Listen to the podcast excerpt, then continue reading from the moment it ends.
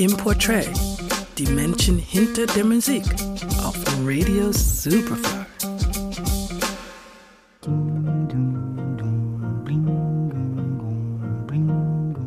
Eines gleich mal vorneweg. Sie ist nicht das Girl from Ipanema, doch ohne ihre Stimme hätte das Lied über das Mädchen, das vorbeiging, mit dem sanften Bossa Nova Rhythmus wohl nie die Welt erobert.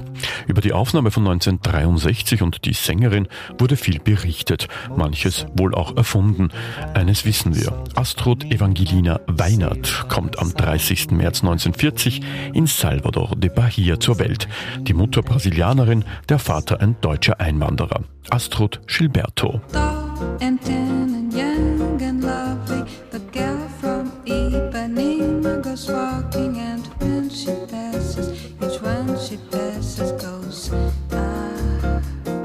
Dieser eine Song macht Astro Gilberto weltberühmt und das über Nacht.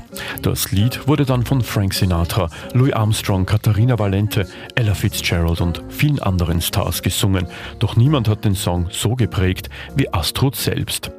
Die Sängerin hat nie gerne Interviews gegeben und hat das auch selten getan. Doch Freunden hat sie über den Tag damals erzählt, der ihr Leben verändert hat. Über die Aufnahme am 19. März 1963 in New York. Ihr damaliger Mann, die Bossa Nova-Ikone Joao Gilberto, hat ihr im Hotel gesagt, heute gibt's eine Überraschung für dich. Im Studio, in dem der Star-Saxophonist Stan Getz schon gewartet hat, hat Joao sie dann beiläufig gefragt, ob sie auf Englisch mitsingen wolle. Gesagt, getan, eine Weltkarriere hat begonnen.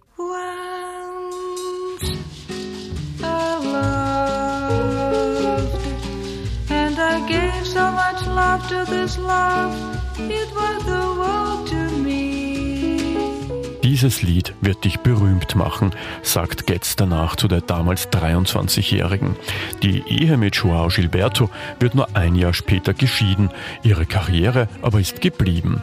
Astrid Gilberto macht sich in den Jahrzehnten danach einen Namen als Musikerin, gibt weltweit Konzerte und wird oft als Queen of Bossa Nova bezeichnet. Nur in Brasilien wurde sie nie richtig gewürdigt. Ob die deutschen Wurzeln hier eine Rolle gespielt haben, man weiß es nicht. Fest steht, nie hat eine Sängerin so charmant an den Tönen vorbeigesungen. Es stört auch nicht, es gehört irgendwie zu Astro Gilberto.